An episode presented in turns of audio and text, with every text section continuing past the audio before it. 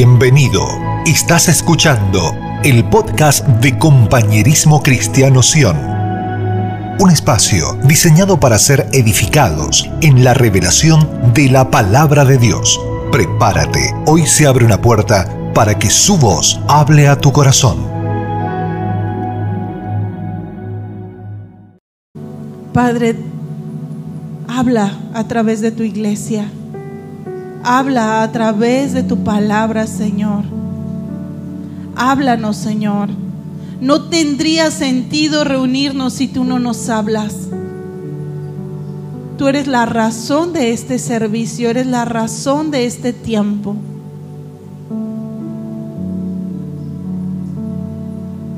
Te alabamos, Señor. Sea tu palabra en nuestros corazones. Si recibiste una palabra, amado, ten la libertad de compartirla, compártela. No sientan que estamos rompiendo protocolos, somos el cuerpo. Así que si te tienes que parar de tu lugar y ir y darle una palabra a alguien, siéntete con la libertad de hacerlo. Sé libre, sé libre, levántate, dale una palabra a alguien. Si no, ya veo que algunos sí, sí tenían la palabra para alguien de al lado, pero párense. La vergüenza es orgullo, amados, así que levántense. Si Dios te dio una palabra, eh, compártela. Es ahora. Después del servicio ya no te pares a darle nada a nadie, es ahora. Entonces, si Dios no te dio, no te habla, pues preocúpate. Porque le pedimos al Espíritu Santo que nos hablara. Entonces, si no recibimos palabra, entonces el Espíritu Santo no nos está hablando y ahí nos tenemos que preocupar. Pero si el Señor te dio una palabra, párate y dala. Seamos obedientes. Esto es práctica. ¿Saben cuántas veces el Señor te habla y te dice que le digas algo a alguien y por vergüenza no lo haces? Preocúpate entonces. Porque entonces, ¿cuál es la función del cuerpo? Así que siéntanse libres, compártanla, les vamos a dar ahí un ratito. Ahí en sus casas, si tienes una palabra, envía un mensaje, si no tienes a la persona cerca. Pero es eso, no hagamos esto tan mecánico. El Señor es un Dios de libertad. Amén. Que rompe estereotipos y que le habla a sus hijos. Así que amén por los obedientes.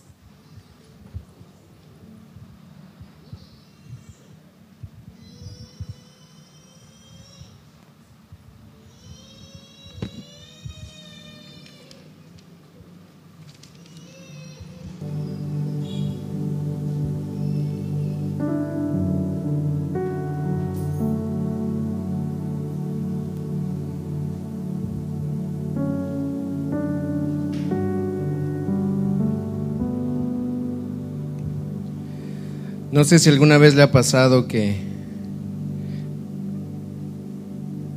hay en su espíritu una necesidad tan fuerte de poder escuchar lo que el cielo quiere decirle en su vida. Em, no sé si le ha pasado que de momento usted quisiera escuchar una palabra clara, audible de Dios para la situación en donde usted se encuentra. Y esto que acaba de, de hacer Judith es bien importante porque el Espíritu Santo sigue hablando, nos sigue hablando a todos. El Espíritu Santo sigue dándonos palabra justamente cuando la necesitamos y no solamente para nosotros, sino que también nos da una palabra para poder compartir al cuerpo. Y es importante que la iglesia de Cristo aprenda a hablar. Así es, ya usted sabe hablar, pero lo que necesitamos como iglesia de Cristo es aprender a hablar lo que la palabra nos dice, lo que Dios nos quiere eh, usar como un portavoz para llevar un mensaje a alguien más. Voltea al que está a tu lado y dile, ahí te hablan a ti. Tú eres el portador de un mensaje, tú eres el portador de una palabra, tú eres el portador del verbo que se hizo carne y es Cristo Jesús. Y por eso debe de existir en nosotros como hijos una necesidad por escuchar lo que Él quiere decirnos. Pero a veces nos hemos convertido en hijos tan egoístas, tan arrogantes, que lo único que queremos escuchar de Dios es algo que Él tiene para nosotros. O lo que Él tiene para mi vida, o la respuesta que yo anhelo en mí, para mis beneficios, para mis propósitos. Y nos cuesta trabajo muchas veces escuchar lo que también Dios quiere hablarnos para que como cuerpo podamos ser de bendición al que está a nuestro lado, al que está atrás, al que sabemos que también tiene necesidad. Por eso le pregunto, no sé si le ha pasado, de repente hay una necesidad de escuchar una palabra. Y a veces escuchamos palabra, pero como no es para mí, probablemente sea para alguien más. O es algo que Dios me está diciendo, pero no me compete nada más a mí, nos limitamos de dar esa palabra a aquellos que lo necesitan. Así que voltea al que está a tu lado y dile, me comprometo a escuchar por ti también. Porque Dios es un Dios que le habla a su iglesia. Él es la cabeza, dice la palabra. Él es la cabeza. Él es el que gobierna a su pueblo. Él es el que gobierna a sus hijos.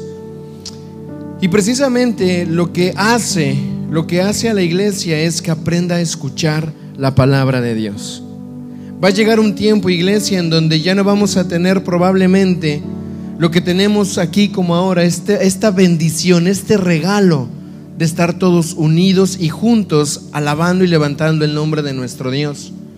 Puede llegar tiempos en donde por cualquier circunstancia que salga de nuestras manos, tal vez ya no podamos tener este, este tiempo aquí nosotros unidos. Pero ¿sabe qué? La iglesia que es iglesia siempre se mantiene escuchando a Dios. Nos ha hecho daño muchas veces todo este modelo que tenemos como congregación ¿verdad? Venir, sentarnos, que alguien nos hable, que alguien nos diga qué hacer, saludar, sonreír e irnos. Muchas veces este modelo ha frenado nuestro oído de poder escuchar lo que Dios quiere hablarnos. Como si solamente Dios le hablara a una sola persona cuando está aquí adelante o cuando está dirigiendo, cuando está orando. Diga usted a usted mismo, Dios también me habla a mí. Y es tiempo que se levante una iglesia que aprenda a escuchar la voz que viene de parte de Dios, la palabra que viene de parte de Dios. Pero necesitamos hambre y sed por esa palabra. Necesitamos hambre y sed para que el Señor también pueda venir y saciarnos, así como un buen vaso de agua fría en el momento más caluroso del día te refresca, te vitamina, te da energía que esa palabra de Dios también sea eso para ti, te refresque. Cantábamos hace un rato como tierra seca, necesita la lluvia. ¿Cuánto nos hemos sentido como tierra seca en algún momento? Seamos honestos. ¿Cuántas veces hemos estado secos? Sin, ganas a veces de escuchar una palabra, sin deseo de abrir la escritura, sin, sin el ánimo de poder congregarnos, sin el, sin el deseo de poder estar unido con el cuerpo. Hay veces que vienen momentos de sequedad a tu vida, pero tienes que reconocer en qué momento estás seco y decirle, Señor, necesito agua. Necesito de ti, clamo, así como el siervo busca por aguas, así clama mi alma por ti, oh Señor. Eso lo decía el salmista y era impresionante su búsqueda de Dios. Entonces, hoy quiero exhortarte a que puedas analizar un poco tu vida. ¿Cómo estás en la búsqueda, en la necesidad y en el deseo de escuchar una palabra de Dios? Y mira, vamos a romper esquemas. Seguimos rompiendo eh, paradigmas, seguimos rompiendo estructuras. Dios no te va a hablar únicamente porque una persona te esté dando un mensaje. Dios no te va a hablar únicamente porque vas a poner alguna predicación de algún predicador favorito que tú tengas. Dios quiere una relación contigo y hablarte a ti. Digo, no únicamente porque Dios puede usar eso, claro que sí. Pero Dios no quiere intermediarios entre tú y Él. Él quiere una relación sana y fresca contigo de todos los días. Que puedas despertar y que puedas saber que el que más necesitas escuchar es al Señor. Que las notificaciones que necesitas ver no son las más importantes las que están en tu teléfono, son las que el cielo está queriendo hablar para tu vida en ese día. Que el mensaje más importante de ese día no sea para ver cómo amaneció fulano o amaneció sutano, que tú puedas decir, Padre, gracias porque hoy estoy sano, estoy vivo, estoy de pie. ¿Cuál es tu plan para el día de hoy? Es bien importante que la iglesia vuelva a reconocer quién es su mayor necesidad. Tu mayor necesidad es Cristo Jesús. Tu mayor necesidad es Él. Y por eso yo creo que el Padre nos está llevando a encontrarnos con Él en estos tiempos de, de estar equipándonos, de estar armándonos de toda la armadura de Dios, valga la redundancia. Estamos armados de la armadura. Pero esta armadura no es porque ya la conoces y la vas a guardar en el closet o en el perchero o la vas a guardar en una caja para el momento que la necesites. La armadura de Dios se usa todos los días. Todos los días de tu vida. Es tu uniforme de guerra. La armadura de Dios no es para que tú después digas, bueno, la voy a dejar a un lado y cuando venga algún pensamiento tomo el yelmo de la salvación. No, hermano. Tú tienes que tener puesto el yelmo de la salvación porque ha de venir el pensamiento contrario a la verdad y entonces tú estarás listo para estar protegido. ¿Te das cuenta cómo Dios nos ama? Que nos provee de todo para que nosotros no tengamos, no tengamos esos ataques tan desprevenidos. El Señor está preparando a su iglesia para que pelee, para que batalle, para que salgamos de una estructura de iglesia en donde alguien más peleaba por ti, donde alguien más tenía que orarte a ti para que tú puedas pasar a una relación viva con Dios y saber que el que está en los cielos te está esperando todos los días. Que el que está en los cielos tiene una provisión para ti, que el Padre Eterno tiene una palabra de vida para ti, y no solo para ti, sino para el cuerpo que te rodea. Qué lindo sería en algún momento poder acercarse o que si alguien se acercara a ti y te diga, sabes que el Señor me dio una palabra para tu vida. Y así dice el Señor, no temas porque yo estoy contigo. Probablemente en ese momento digas, bueno, yo no tengo miedo, tal vez el hermano se equivocó, pero no deseches la voz que viene a través del cuerpo abrázala, di amén, toma esta palabra, tal vez ahorita no tengas miedo, pero más adelante va a venir alguna circunstancia y esa palabra va a ser de sustento para ti y vas a decir, el Señor me dijo, no temas porque yo estoy contigo. ¿Me van siguiendo? Entonces, qué importante es el compañerismo en la batalla. Voltea al que está a tu lado y dile, tú eres mi compañero de batalla. No sé si algunos que voltearon a ver al lado a veces lo ven más con deseo de darle uno o dos cocotazos, pero no es así. Él es tu compañero de batalla. Él es tu hermano en la batalla. Él no es el enemigo. Ella no es el enemigo. Somos compañeros en la batalla. Y yo quiero rescatar, y el Señor ponía esto en mi corazón, la verdad la verdad, hoy ha sido un día muy batallado. No sé usted si lo, lo, pudo identificar, pero al menos en lo personal, hoy, hoy yo amanecí muy, muy mal, muy mal de salud. No le puedo explicar qué, qué pasó, qué fue. Em, por poco así me quedo en la casa y, me sentía muy, muy mal, muy, muy mal. Eh, Judith venía armada, ¿verdad? Venía lista y si no predico yo, vemos qué pasa y y yo bajaba y me dolía mucho la cabeza, tenía muchas náuseas, estuve con mucho dolor em, en el cuello, eh, todo el cuerpo me estaba tratando como que de molestar. Pero dije, estamos en medio de una batalla. Y no es casualidad que justo un domingo de iglesia quiera venir algo sobre nuestro cuerpo. Y dije, tengo dos opciones, ¿verdad? O me quedo me quedo pues probablemente por prudencia, ¿verdad? A descansar, a estar un poco con, con tranquilidad, o peleamos esta batalla. Y las mejores, los mejores ambientes para ganar una guerra es la adoración. Oiga, ¿y qué tiempo de adoración tan tremendo nos regaló el Señor? Con libertad, con gozo, levantando nuestras manos. Él es el rey y podía sentir cómo el Señor iba quitando pesos, cargas, rompía cadenas, quitaba opresiones yo me di cuenta de una cosa, la iglesia no se está dando cuenta muchas veces, pero el enemigo no para de lanzar sus ataques en contra de la iglesia, no para. Y el Señor me dejaba ver algunas cosas y mientras estaba en alabanza pude ver cómo había una libertad, no solamente en mi vida, sino en todo el cuerpo. Había una libertad de proclamar quién es el Señor y todas las mentiras empezaban a caer. Todos los argumentos contrarios a la verdad empezaban a quebrarse. Toda duda, todo miedo, toda incredulidad empezaban a desvanecerse. ¿Por qué? Porque el Señor habita en medio de la alabanza de su pueblo.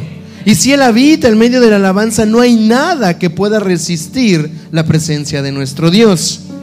Por eso dile al que está a tu lado, me conviene que seas mi compañero. Porque juntos, juntos ocasionamos, buscamos y encontramos la presencia de nuestro Dios. Amén. Entonces diga conmigo, compañeros de batalla.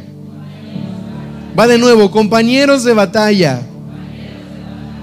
No es casualidad que nos llamemos compañerismo cristiano. Muchos nos preguntaban, ¿qué es eso? ¿Por qué no es iglesia? ¿Por qué no es esto? Es que en realidad la iglesia es un compañerismo. Es un lugar en donde nos unimos en una misma fe, con un mismo propósito. Y uno de los propósitos que el Señor nos ha llamado es a poder pelear juntos. Y para eso se tiene que romper el egoísmo y el orgullo en nuestras vidas. Qué difícil. Óigame, se lo digo con mucha honestidad. Qué difícil es para el hombre dejar el egoísmo a un lado. Qué difícil.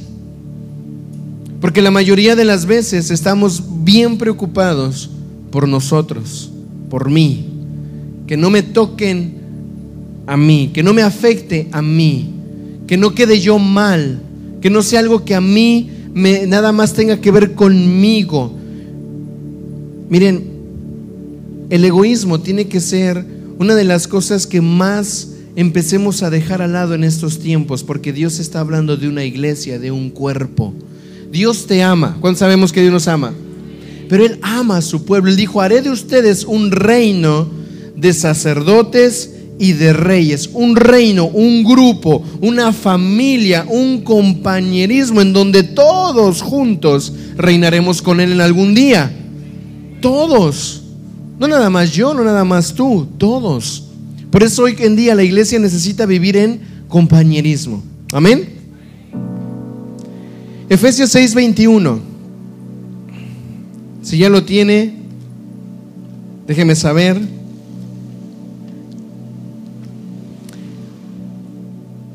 Yo le preguntaba al Señor y le decía, Padre, ¿cuál es?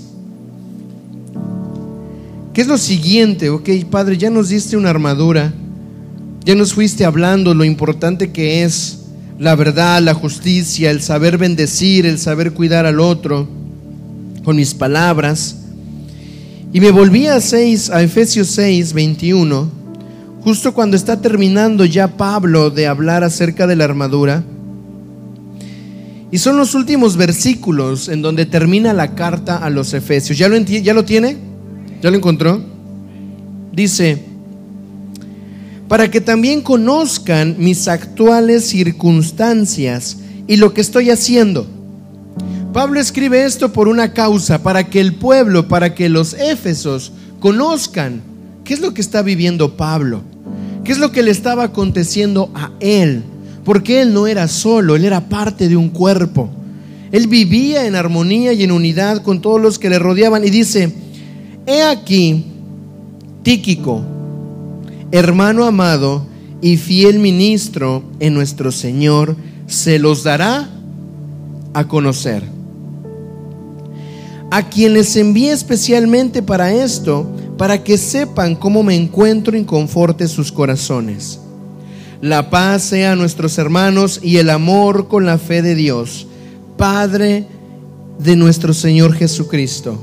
La gracia sea con todos los que me aman, los que aman a nuestro Señor Jesucristo, íntegramente. Amén. Tal vez su versión va a variar un poquito, el punto aquí en cuestión es el siguiente. Pablo resalta el nombre de una persona y el nombre de esta persona es Tíquico. Y es muy típico para nosotros, los que leemos la escritura, los que buscamos de Dios, que solamente nos centremos en los más grandes. Nos centremos en el apóstol Pablo, lo que dijo Pedro, lo que dijo Juan, lo que dijo Jesús. Claro que es importante. Son como personajes que resaltan mucho en las escrituras. los profetas mayores, yo no sé por qué le pusieron profetas menores, es como los menos importantes, no sé, ¿no? Pero es como que siempre hay alguien más que llama más la atención y vemos lo que tiene para decirnos, pero hay personas en la Biblia que aparecen también como parte del cuerpo, que son compañeros de batalla, que también están viviendo lo mismo. Y en este caso tenemos a Tíquico, fiel compañero de Pablo. Quiere decir que estaba al lado de Pablo, vivía lo que Pablo vivía, escuchaba lo que Pablo hablaba, caminaba donde Pablo iba, comía con Pablo en todos los momentos, pero no resalta tanto, probablemente por el peso, la función que él tenía que cumplir con Pablo, únicamente era de estar ahí para ser su compañero en las batallas. ¿Quién es tu compañero en la batalla? Hemos hablado en alguna oportunidad de quiénes son tus aliados. Pero también es importante que empecemos a darnos cuenta quiénes son mis compañeros de batalla. Cada persona que está a tu alrededor, que proclama el nombre de Cristo, es un compañero al cual tú tienes que valorar y cuidar y también darle una palabra de ánimo. Amén.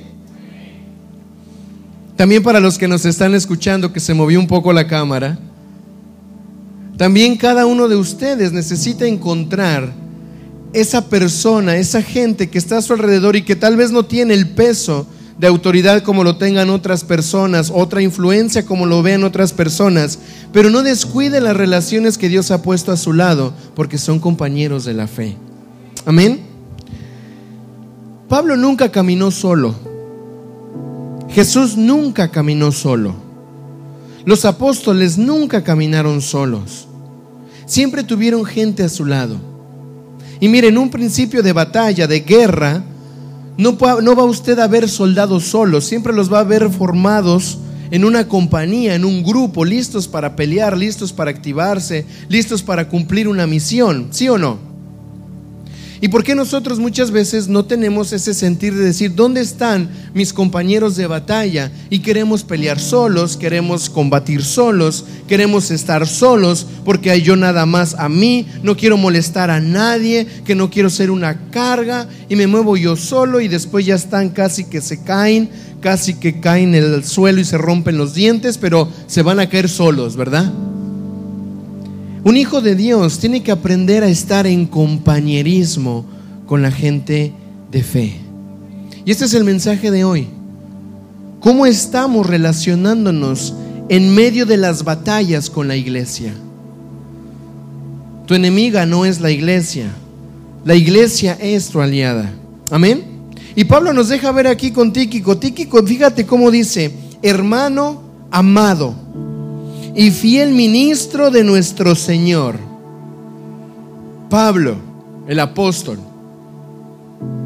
ve a un hombre a su lado y dice, Él es fiel hermano.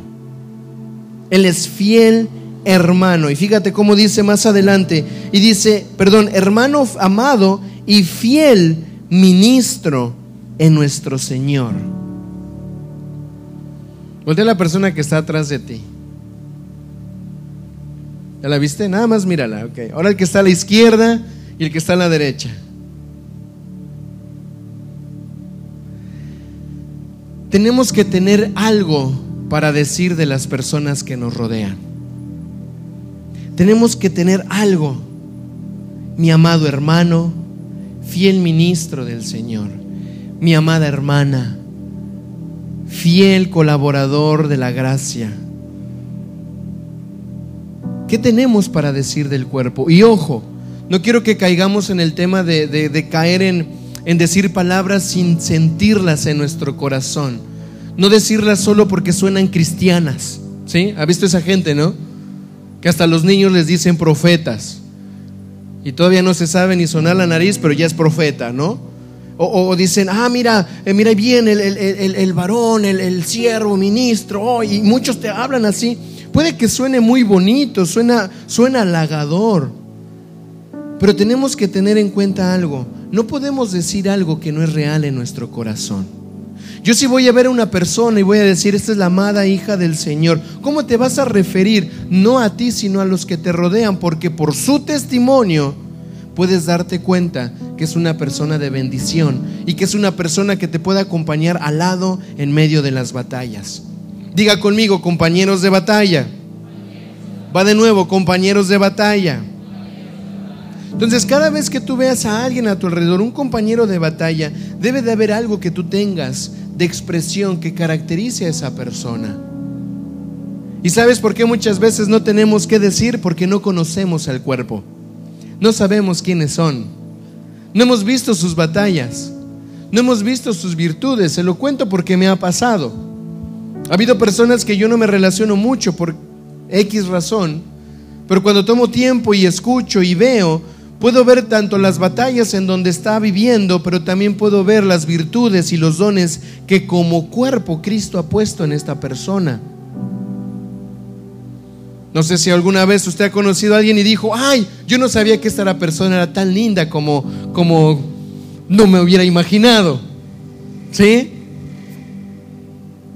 Apenas escuchábamos eso en una, una, familia que vino por ahí. Mira, cuando yo te vi a ti, yo pensaba que tú eras de una manera, pero tu conducta me enseñó que eras de otra forma de vida. Y eso es lo que hace el poder relacionarnos con el cuerpo. ¿Está conmigo? Voltea que está a tu lado y dile, tú eres mi compañero en la fe. Nunca camines solo, iglesia, no camines solo. Lo vuelvo a repetir porque la mayoría de nosotros decimos, sí, sí, sí, no, no, no camino solo, no, yo voy, yo voy. Y cuando pasan circunstancias difíciles y se expone la situación, lo primero que viene a la mente del que te rodea es, pero ¿por qué no pediste ayuda? ¿Pero por qué no te acercaste? ¿Pero por qué? ¿Qué pasó? ¿Por qué caminaste como si no tuvieras armadura, como si no tuvieras un ejército con el cual tú poder pelear? Pablo entendía esto, iglesia. Pablo se rodeó de gente que aparentemente nada más eh, suelen em, leerse. Pocas veces los nombres de estas personas fueron personas importantes.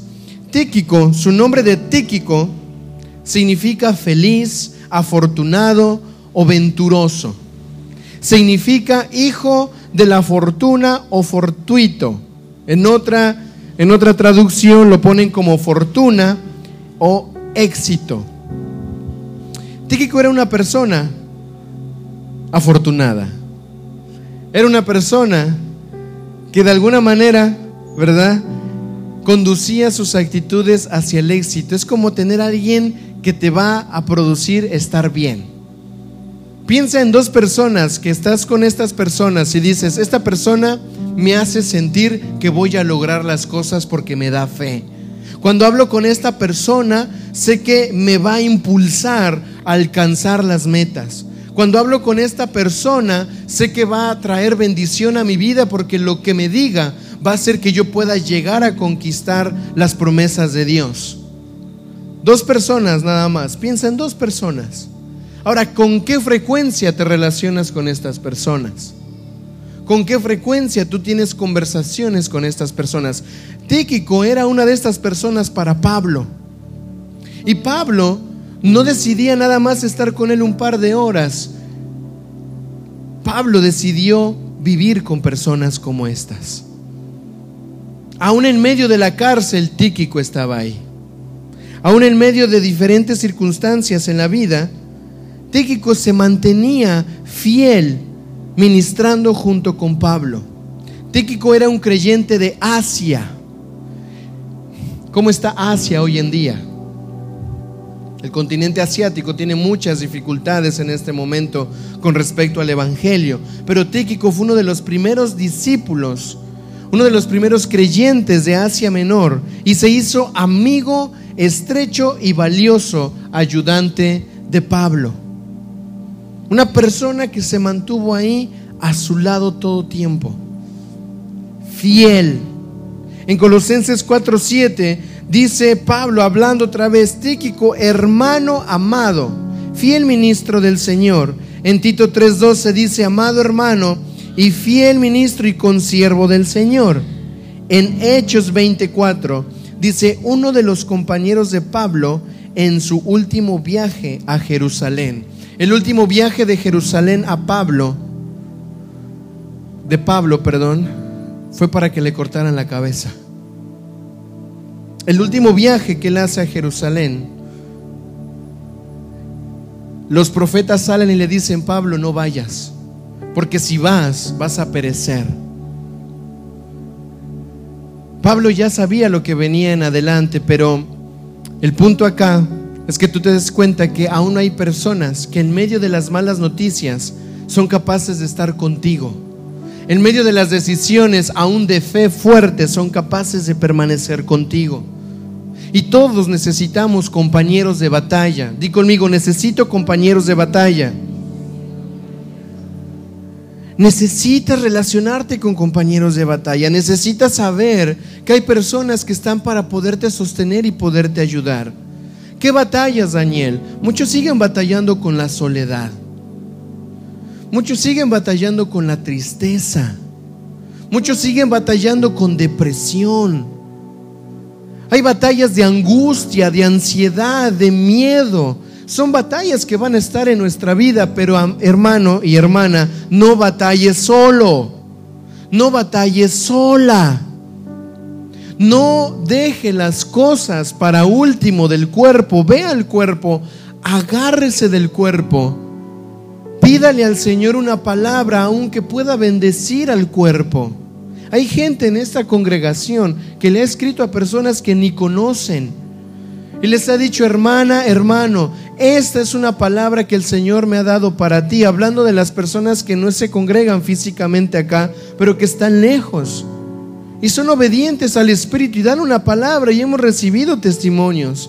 Mira, no conozco quién es la hermana, el hermano sultano mengano, porque me dio una palabra justa para el momento que yo estaba necesitando. Esos son compañeros de batalla, iglesia. Pero ¿qué es más bonito que te den palabra a ti, sí o no? Que alguien venga y te diga ti, ta, ta, ta, ta, ta, ta, ta. Pero siempre en el dar hay mayor bendición que en el recibir. Deja de ser una persona que está esperando que otros hagan primero contigo. Sé una persona que empiece a buscar palabra también para los compañeros de batalla que tienes a tu alrededor. Salgamos del egoísmo, salgamos de pelear solos, salgamos de pelear como si no tuviéramos nada que dar o nada que nosotros pudiéramos contar y decir, Señor, tú me has dado un cuerpo. Tenemos aquí los elementos, el pan y el vino. Esto nos recuerda que somos parte de un solo cuerpo, que el cuerpo de Jesús fue partido, tal como un pan que era entero, que se horneó entero, es partido en pedacitos para poder ser distribuido al cuerpo. Pero cuando nos unimos todos somos un mismo pan, somos un mismo cuerpo. Esto es parte de lo que nos recuerda que somos iglesia de Cristo. Tenemos la sangre, que el fruto de la vid, siendo un mismo árbol, puede salir, ¿verdad? Un recipiente de jugo en donde nosotros al beberlo, al compartir del mismo jugo con mis hermanos, me doy cuenta que no estoy solo, que tengo un cuerpo y que puedo beber de las aguas también que el Señor le da de beber a mi hermano y a mi hermana. Todo habla de mantenernos en unidad como cuerpo de Cristo. Mira, no te tengo que hablar de todo lo que está pasando hoy en día, parte de las noticias, parte de lo que se está viendo, estamos orando por las naciones, lo que está pasando en el país. Hay tantísimas cosas que podrían debilitar nuestra fe. Yo le decía a Judí, le decía, bueno, mira, veo todo esto y ni siquiera sé cómo orar. Ni siquiera sé, veo los problemas de, de mis hermanos y a veces no sé ni cómo orar. ¿Qué le pido al Señor? ¿Qué le digo al Señor? ¿Cómo yo me puedo acercar delante de Él y tal vez pedirle algo que el Señor no le quiera dar en ese momento a esa persona? Y he aprendido una cosa que espero te pueda ayudar a ti también. Y es estar en silencio delante del Señor. Padre, aquí estoy. ¿Cómo quieres que ore por esta persona? ¿Cómo quieres que ore por la nación? ¿Cómo quieres que ore por las naciones? ¿Cómo oro por las familias? Padre, háblame y enséñame a saber cómo orar por mis hermanos. Porque es muy fácil que nuestro corazón nos vaya a guiar hacia lo que siempre es bueno y positivo, ¿verdad? Y todos queremos tener una bendición buena de parte de Dios. Pero probablemente lo que necesitas es fortaleza para cruzar ese desierto, porque ese desierto es importante para que tu mente sea cambiada. Yo estoy orando porque el Señor te saque del desierto. No, Señor, fortalécelo para que en ese caminar su mente sea cambiada y se dé cuenta que tú eres su provisión, que deje de ver a Egipto y vea las promesas que tú tienes. Esa es fortaleza de cuerpo. ¿Me va siguiendo? Pero estamos tan acostumbrados a caminar solos, tan acostumbrados a lo que hacíamos solos, a lo que hacíamos sin Cristo, que muchas veces seguimos hablando lo mismo, lo mismo, lo mismo, orando lo mismo, lo mismo, lo mismo. Es tiempo de empezar a mirar a Cristo y decirle, Señor, háblame. Tú estás conmigo. ¿Qué le quieres decir hoy al cuerpo? ¿Qué palabra tú tienes hoy para la ciudad? ¿Qué palabra tú tienes hoy para la nación? ¿Qué palabra tienes para Israel? ¿Qué palabra tú tienes hoy para la familia que sé que está pasando angustia? Pero quiero pasar un momento y que tú me puedas decir qué es lo que necesito hacer. Somos personas que nos agita y nos emociona mucho lo que vemos rápidamente en las, en las, en las eh, vuelvo a decir, en las redes, ¿verdad? En las notificaciones. ¿Qué es lo nuevo que está diciendo fulano? ¿Qué es lo nuevo que está diciendo sutano? ¿Qué es lo nuevo que está diciendo tal iglesia? ¿Qué es lo nuevo que está diciendo tal hermano? ¿Sabe qué? El Señor siempre tiene una palabra nueva para usted. Antes de buscar lo nuevo que están diciendo otros o haciendo otros, busque lo nuevo que su Padre tiene para usted. Dedíquele tiempo al Señor. Dedíquele tiempo a dejar de mirar a los hombres y empiece a mirar a Cristo. Hace rato cantábamos, ¿verdad? Yo quiero verte, Señor, solo quiero verte a ti. ¿Cuántos tenemos ese anhelo de solo mirar al Señor? Vamos a mirarlo a Él. Vamos a dejarnos llevar por el Espíritu Santo para que Él nos pueda mostrar a Cristo, el Hijo del Dios viviente. Que cuando veas tu cartera vacía, dice Señor, no quiero ver mi cartera, quiero verte a ti. Que cuando veas tu dolor, tu angustia y tu dolor, Señor, no quiero ver esto, quiero verte a ti. Y te aseguro que muchas cosas empiezan a cambiar. Te aseguro. Ah, se va a llenar mi cartera, Daniel. No lo sé por dónde el Señor te va a bendecir, pero eso va a venir en el momento que tú decidas mirarlo a Él. Pero se me va a ir el, el, dolor, la angustia. ¿Cómo va a ser? No lo sé. Pero lo que sí sé que cuando tú lo veas a Él, Él te va a sanar, Él te va a restaurar, Él te va a fortalecer. Amén. Voltea el que está a tu lado y dile, compañero de la fe, actívate.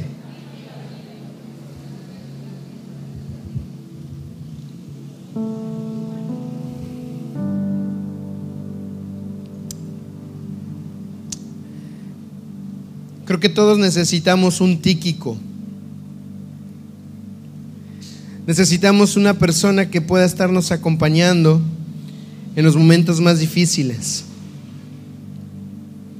Tíquico era un hombre que llevaba los mensajes de Pablo, llevaba las cartas de Pablo como si fuera un mensaje fiel mismo aún de su Señor. Pablo caminaba todos los días y él tenía de quién escuchar una palabra de bendición y de quién escuchar una palabra de fortaleza. Vuelvo a repetirte que Pablo cuando escribe el libro de Efesios, Pablo estaba en la cárcel. ¿Dónde estaba Pablo? Usted no está preso, gracias a Dios. Que Dios lo libre de estas cosas. Pero él estaba preso por la causa del Evangelio y en medio de ese lugar tenía personas al lado de él que le infundían aliento y le fundían esperanza. Así que simplemente hoy, iglesia, va a ser muy importante que nosotros nos pongamos a valorar el cuerpo, a valorar a la iglesia, a valorar a los hijos de Dios, a valorar a las personas que Dios ha puesto a mi lado para poder ser fieles compañeros, pero también para que podamos nosotros recibir de sus ayudas en los momentos necesarios. Es tiempo de dejar el egoísmo a un lado. El Señor nos está llevando muchas veces a aprender cosas frescas y nuevas de parte de Él pero las queremos vivir y experimentar solos. Va a haber batallas que vas a tener que cruzar agarrado de la mano del Señor, pero va a haber batallas que vas a tener que cruzar como cuerpo, como iglesia, como familia. Antes de que mi hermano se fuera me decía, es que yo estoy asombrado porque dice, yo siempre me preguntaba, ¿no? ¿Y dónde está mi hermano? ¿Dónde está Daniel? ¿Qué, está, qué estará haciendo? Y dice, ahora veo todo lo que el Señor está haciendo y, y puedo darme cuenta que la familia de Dios está en todos lados. Y la familia, el Señor les ha dado familia en Cristo. Yo le decía, mira, no, no te quiero hacer sentir mal, pero esta es la mejor familia que puedes tener.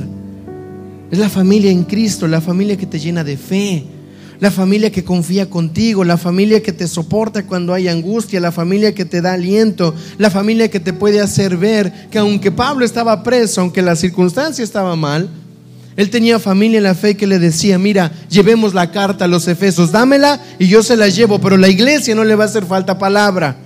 Mira, sabes que yo vengo, te traigo. Tíquico fue uno de los, Tíquico, perdón, fue uno de los personajes que fue escogido para llevar las ofrendas de iglesia a iglesia. Era un siervo confiable.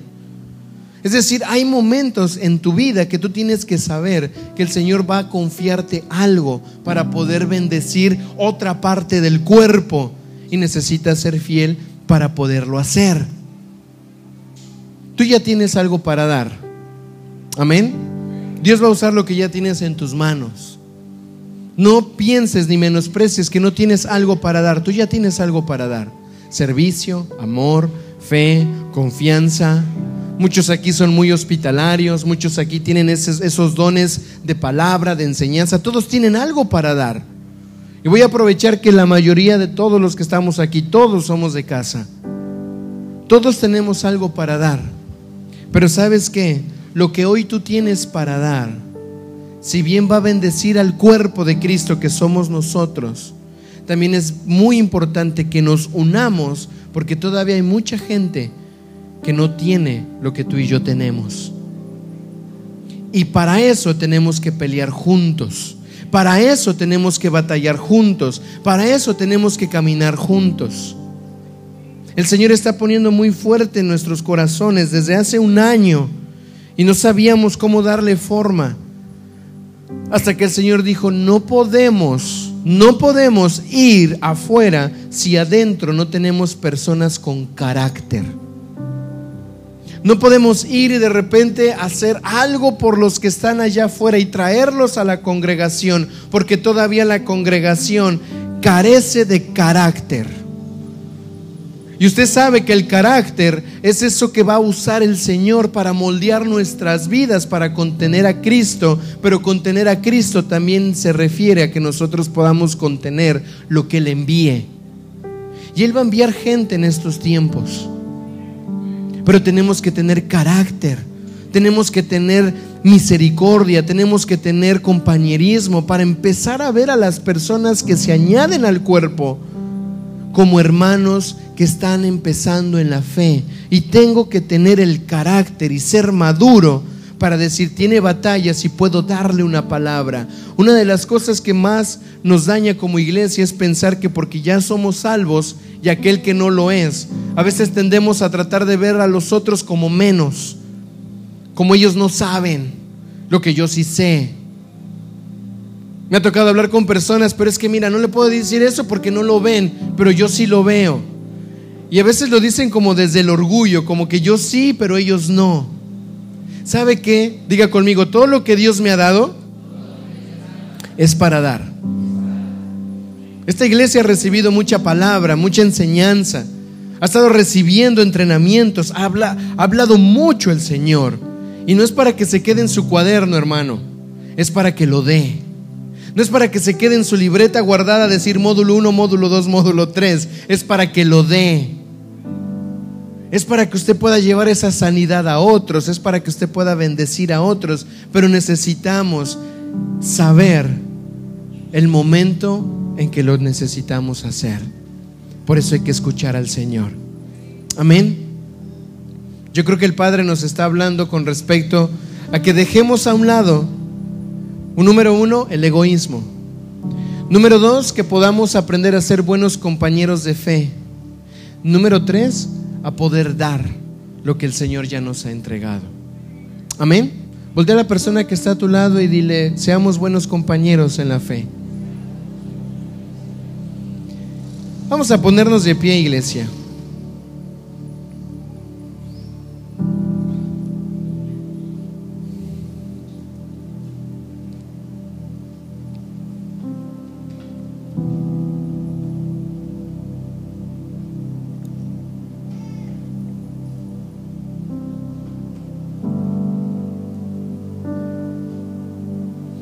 Vamos a poner los elementos aquí al frente. Si me ayudan ahí, hermanos, gracias.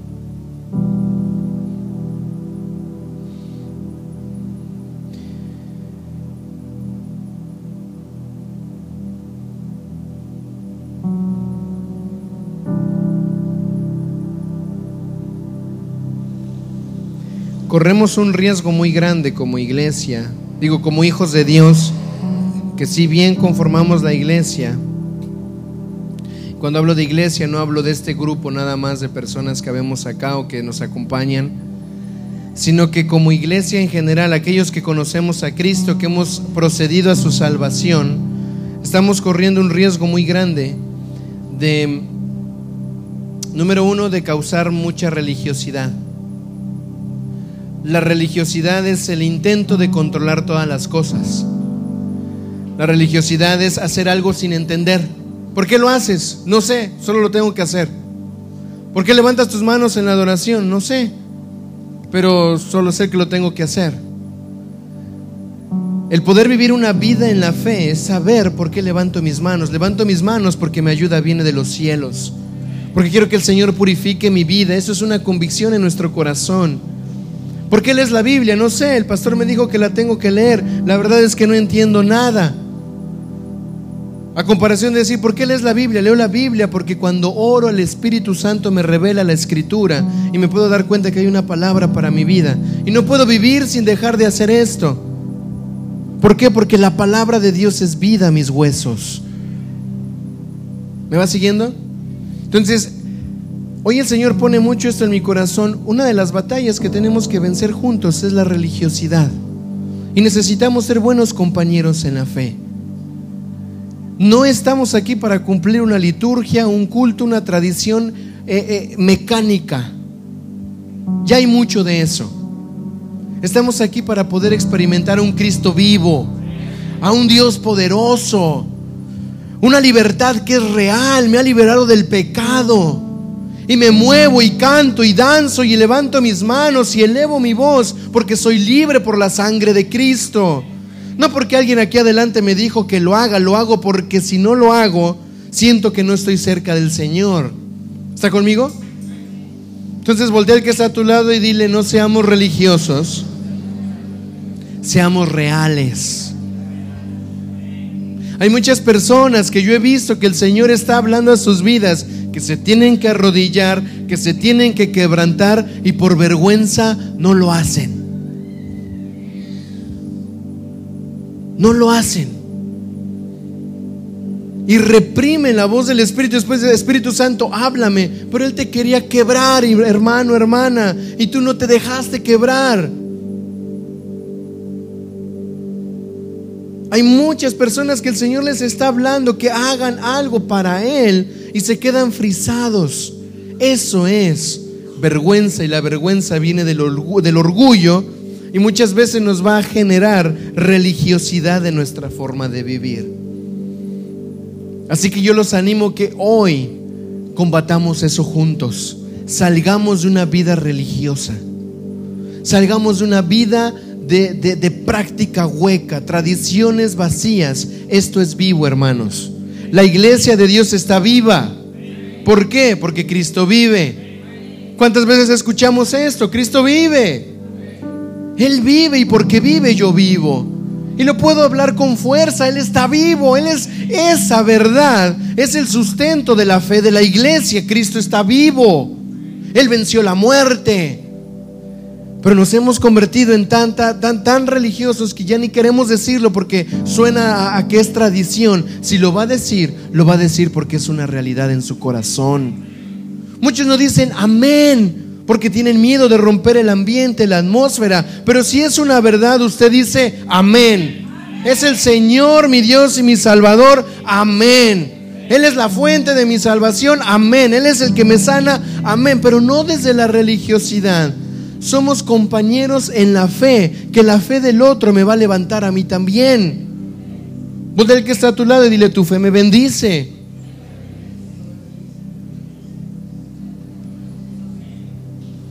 El segundo enemigo que tenemos que aprender a vencer, aparte de la religiosidad, es la falsedad. La falsedad lo que va a provocar en nuestras vidas es que estemos haciendo algo como dicen en mi pueblo, de dientes para afuera, con la cara nada más prestada en ese momento, pero si sean reales en nuestro corazón. Uno de, de los peores enemigos para nosotros es esto,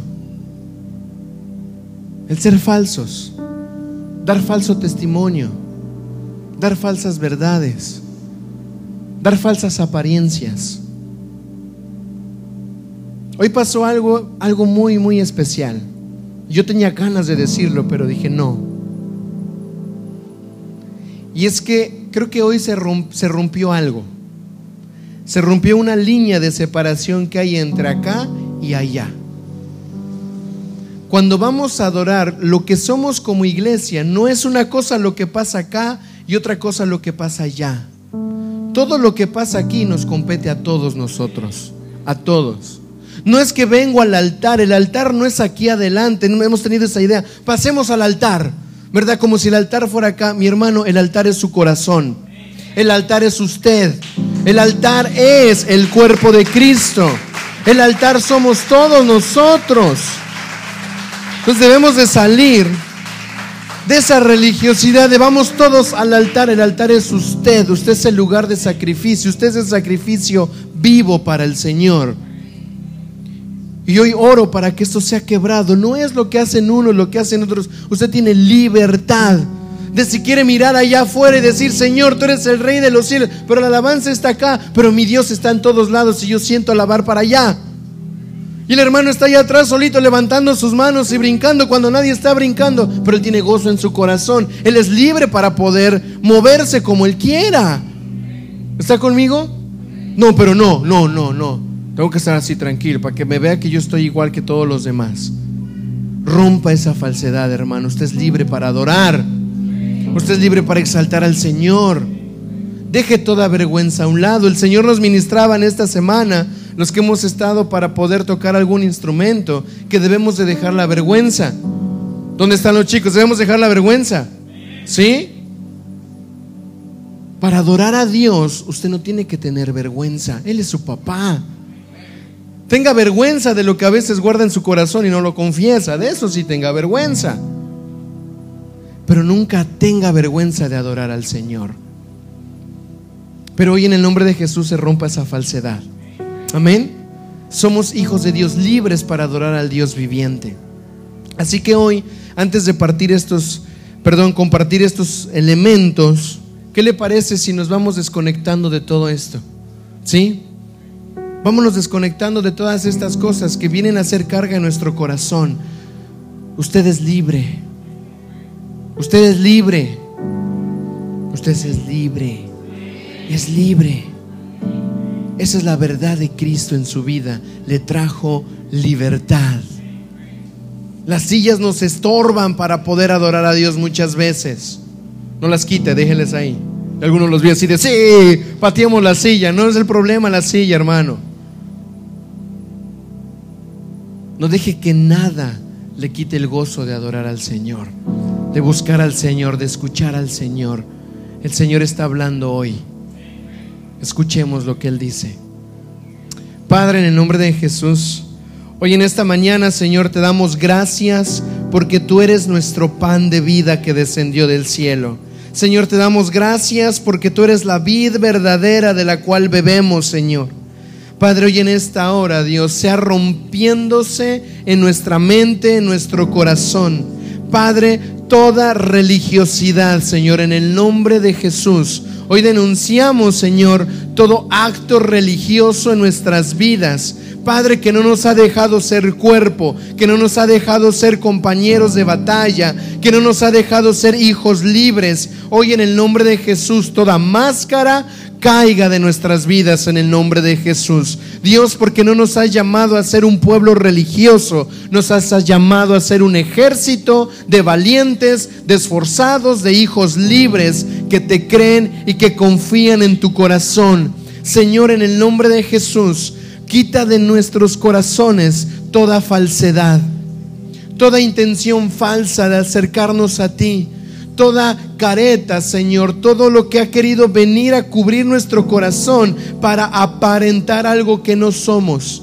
Quiebra eso de tu iglesia en el nombre de Jesús. Quiebra eso de nosotros, Señor. No vivimos por apariencias, vivimos por realidades. No vivimos, Señor, por falsedades, vivimos por la verdad, quien es Cristo que si aún hay cosas que no tengo en orden en mi vida, no aparento como si fuera todo normal.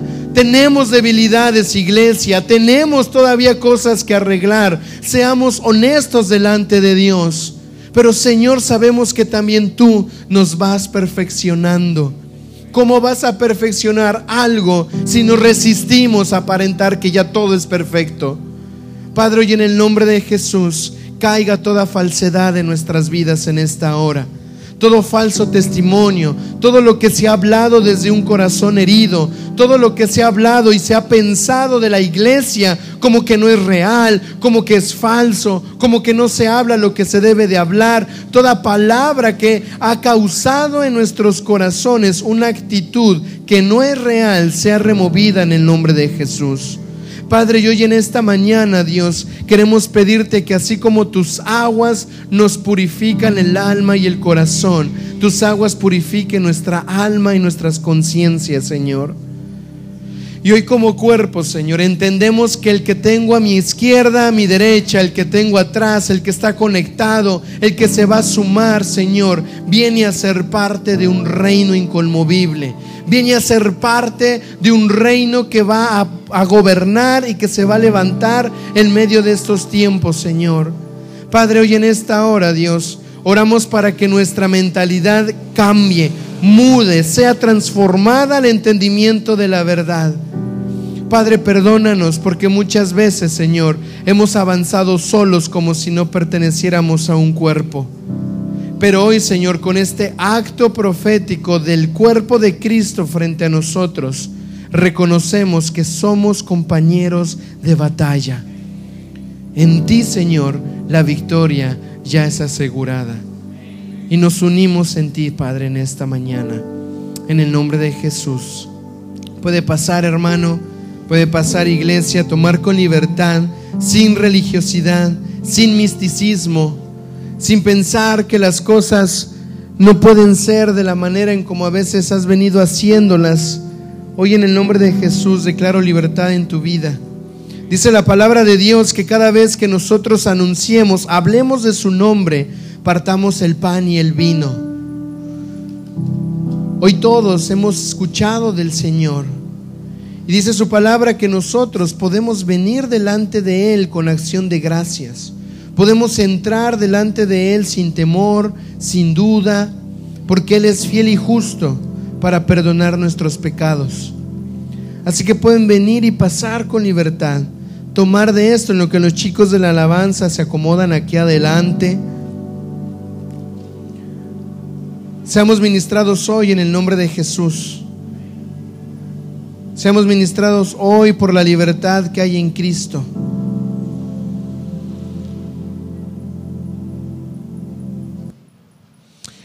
Gracias Señor, gracias. Y mientras vas llegando a tu lugar con el pan, con el vino, cierra tus ojos un momento. Cierra tus ojos un momento y dile, Padre, quiero conocer el cuerpo de Cristo. Quiero amar al cuerpo de Cristo. Quiero bendecir el cuerpo de Cristo. Quiero entender que el caminar en la fe como hijos de Dios no es un acto religioso, es un acto de vida Padre, que el venir a la iglesia no es un símbolo, no es algo que me va a dar suerte, no es algo que me va a bendecir por el solo hecho de venir. La iglesia somos todos. La iglesia soy yo, Señor. Lo que nos bendice es que podamos ser uno en ti, Padre. Señor, hoy en esta mañana declaramos con nuestra boca y confesamos, Señor, que somos uno en Cristo Jesús. Toda mentira de soledad, de falsedad, de angustia y de engaño, Padre, sea echada afuera en el nombre de Jesús. Padre, hoy tomamos esto, Señor, no como un acto religioso, no como algo que se tiene que hacer, Señor, una vez al mes. No tomamos el pan y el vino como si fuera una tradición que las iglesias hacen. Tomamos el pan y el vino porque nos recuerda, nos recuerda quién eres tú, Señor. Tomamos el pan y el vino como un acto de obediencia, de que somos, Señor, en ti esta garantía de salvación eterna, Señor. Padre, en el nombre de Jesús, hoy decidimos comer el pan y el vino. Decidimos comer de Cristo. Decidimos beber de Cristo. Padre, en esta hora, Señor, tu iglesia siga siendo ministrada por tu Espíritu Santo. Espíritu Santo, toma el gobierno aún de esta administración. Iglesia, no lo hagas desde la mente tradicional. O yo no te voy a dirigir que primero tienes que tomar o cuándo tienes que hacerlo. Es el Espíritu Santo el que te va a guiar. O yo no te voy a decir qué, qué orar, qué decir cuando tengas el pan, cuando tengas el vino. Es hora de que la iglesia sepa y entienda qué tiene que hacer en el momento preciso.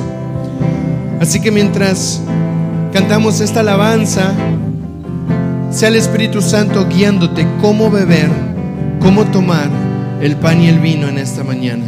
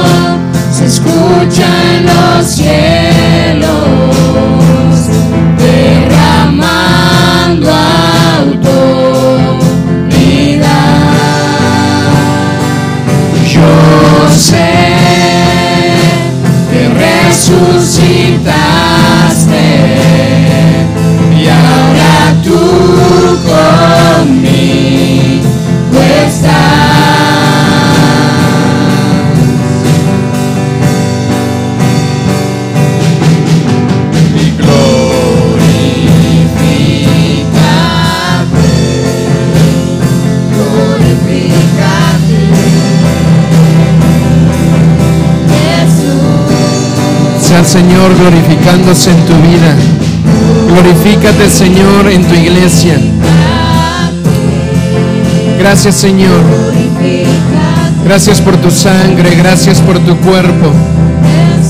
Gracias, Señor, porque en ti podemos ser confiados, Señor. Todo el tiempo podemos estar confiados en que tu Espíritu está con nosotros, Señor. Glorifícate tú, Señor, en esta mañana y así como hemos orado, Señor, y hemos hablado, el pan y el vino, Señor, nos hacen uno como cuerpo y nos hacen uno contigo, Jesús. Ayúdanos a ser fieles, ayúdanos a ser honestos, ayúdanos a ser reales, Señor, contigo. Padre, hoy oro para que tu Espíritu Santo, a medida, Señor, que hemos ingerido este pan y este vino, Señor, tanto los que estamos aquí como los que están en casa, los que están viendo, Señor, oro para que seamos introducidos en una nueva dimensión del Espíritu. Oro para que todos juntos podamos ser introducidos en Cristo, en el Hijo, en el amado, en quien están todas las cosas que necesitamos. Señor, hoy nos introducimos en el cuerpo, Señor, entendiendo que así como el cuerpo tiene muchos miembros, Señor, como hijos de Dios, tenemos compañeros en la fe. Vamos a empezar a honrar a la gente que has puesto a nuestro lado, que nos ha estado ayudando, que nos ha estado soportando. No solo a los que nos han dado algo físico, sino a los que oran por nosotros, a los que nos dan una palabra de aliento, Señor. Padre, pero también vamos a ser buenos compañeros en la fe del cuerpo. Vamos a interceder por el cuerpo, vamos a orar por ellos, vamos a bendecirlos. Señor, hoy cambie nuestra mente a darnos cuenta de que la iglesia no se trataba de un culto religioso, la iglesia se trata, Señor, Padre, de estar vivos el uno por el otro, de ser escuderos de nuestros hermanos, de ser bendición, Señor, para la iglesia y no solamente a los que estamos aquí, sino también en las naciones. Oramos por la iglesia de México en esta hora, Señor. La introducimos en el Hijo, en el Cristo Jesús. Oramos para que se levante una iglesia en México que pueda conocer quién es el Rey de Reyes y Señor de Señores. Oramos, Señor, por la iglesia, Padre, en esta nación, en toda la isla. Oramos, Señor, para que se levante una iglesia con un corazón entendido de las verdades del reino. Oramos para que se despierte una iglesia, Señor, que ha estado sumergida en ataduras de engaño y de religiosidad. Oramos, Señor, para que aún toda palabra de maldición, todo conjuro, toda hechicería, toda palabra que se ha soltado en contra de la iglesia, Señor, sea estorbada por el poder de la luz de Cristo Jesús. Hoy oramos, Señor, de que se levante una iglesia llena de vida del Espíritu. Una iglesia que se llena de vida en la verdad, quien es Cristo Jesús. Hoy como iglesia levantamos nuestra voz para bendecir esta tierra. Y hoy ahí donde estás, levanta tu voz, eres la iglesia, eres el cuerpo de Cristo en este lugar. Señor, hoy bendecimos la República Dominicana, Señor. Padre, hoy bendecimos a Sosúa, Señor. Se ha hablado mal de esta tierra, pero hay una iglesia que ha decidido bendecir, hablar bien, Señor. Hoy glorificamos el nombre de Cristo en esta tierra, Señor. Hablamos bien, Señor, de las familias. Hablamos bien de la comunidad. Hablamos bien de nuestras generaciones, Señor. Hoy en esta hora, Señor, en el nombre de Jesús, en Cristo, introducidos en Cristo, bendecimos, Señor, esta nación. Declaramos, Señor, que la tierra conocerá la gloria del Hijo del Dios viviente. Hoy hablamos paz sobre esta casa, hablamos paz, Señor, sobre esta tierra. Aún le pedimos perdón a esta nación, porque también la iglesia le ha hecho daño, ha mal usado los dones de esta tierra. Hoy pedimos perdón porque también la propia iglesia ha corrompido, ha corrompido la santidad del nombre de Jesús. Y te pedimos perdón a nombre de todos aquellos que en ignorancia o intencionadamente, Señor, ensuciaron y mancharon tu nombre. Hoy te pedimos perdón, Señor, por los líderes, Padre, que tú levantaste, por los pastores en este lugar y que torcieron su corazón por las finanzas, torcieron su corazón por la inmoralidad. Hoy te pedimos perdón, Señor, por ellos. Te pedimos perdón, Señor Padre, por tanta religiosidad que hizo que aún líderes cristianos, Señor, descuidaran a sus hijos, descuidaran a sus esposas, descuidaran lo que tú les diste, Señor. Perdónanos. Perdónanos, Señor, y hoy oramos para que una reconciliación pueda venir, Señor, sobre tu iglesia en esta tierra. No clamamos únicamente para mi bendición o nuestra bendición. Clamamos por la bendición de la nación, Señor. Clamamos por la bendición de la tierra, Señor. De los niños, de los que han de venir. Padre, oramos para que tú puedas seguir, Dios, trayendo libertad. Y juntos decimos, Señor, que toda la gloria, todo lo que vemos, toda la sanidad, toda la libertad, toda la justicia, Señor, es porque tú lo has decidido así. Aún esta palabra, Señor, esta libertad del Espíritu, es porque tú la has provisto, Señor. Y hoy juntos decimos, toda la gloria, toda la honra sea para ti, toda la alabanza, nada nos quedamos, nada es por nuestro mérito, nada es por nuestras fuerzas, nada es por lo que sabemos, todo es para ti y por ti, Señor. Toda la gloria, toda la honra, todo el poder es para ti, Jesús. Vamos iglesia con libertad, levanta tu voz y de toda la gloria para ti, Jesús. Toda la gloria. Toda la gloria,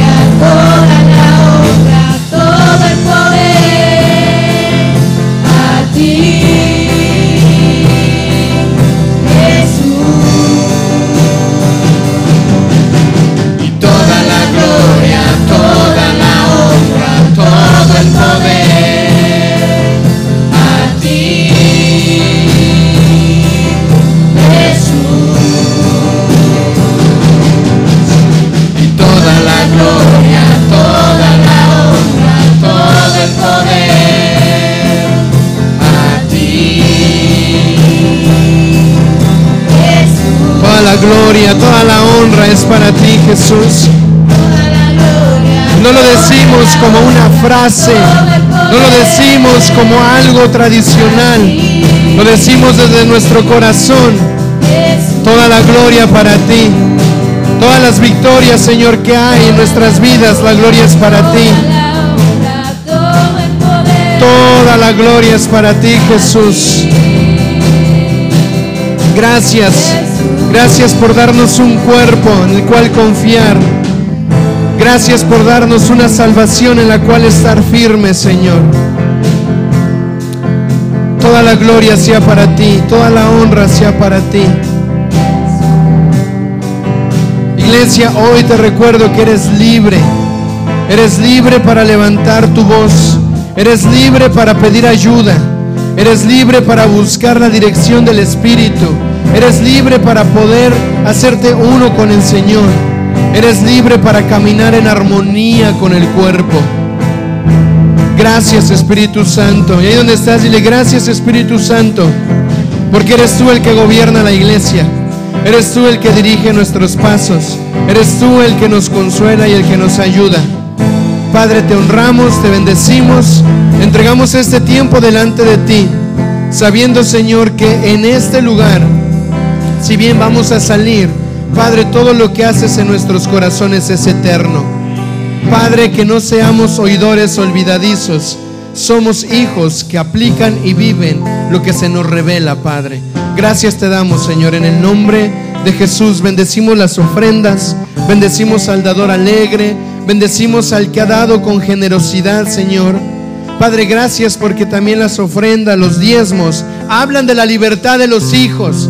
Hablan, Señor, de que damos no por necesidad, sino damos porque nos gozamos en el dar. Damos porque entendemos que nuestra provisión viene de ti, Señor. Padre, hoy oramos, Señor, para que se nos revele esta palabra, Dios, donde dice que las ventanas de los cielos serán abiertas sobre los que dan sus diezmos, Señor. Padre, y abundancia vendrá sobre nuestras vidas. Padre, la abundancia que viene del cielo, Señor, sea Cristo en nuestras familias. Hoy bendigo a tu iglesia con más de Cristo en sus corazones. Hoy bendecimos este lugar, Padre, para que más de Cristo se nos sea revelado. Bendecimos, Señor, hoy, Padre, estos diezmos y estas ofrendas para que más de Cristo sea revelado en las familias y en las comunidades y en las casas de tus hijos, Señor. En el nombre de Jesús, toda la gloria, toda la honra es para nuestro Dios. Toda la honra es para Él, así que demos un aplauso fuerte a nuestro Dios. Gracias Jesús. Toda la alabanza es para ti. Somos libres por ti y en ti Jesús. Gracias Espíritu Santo. Gracias Señor. Toda la alabanza es para ti, Padre. Amén, amén, amén. Voltea al que está a tu lado y dile, eres mi compañero en la batalla. Te voy a cuidar. Dale un abrazo, bendecimos a todos los que nos han acompañado. Somos compañeros en las batallas, sean bendecidos. Iglesia, sea bendecida. Goces en el Señor y en el poder de su fuerza. Nos vemos en las actividades que ya saben que tenemos. La paz del Señor sea con todos ustedes. Amén, amén, amén.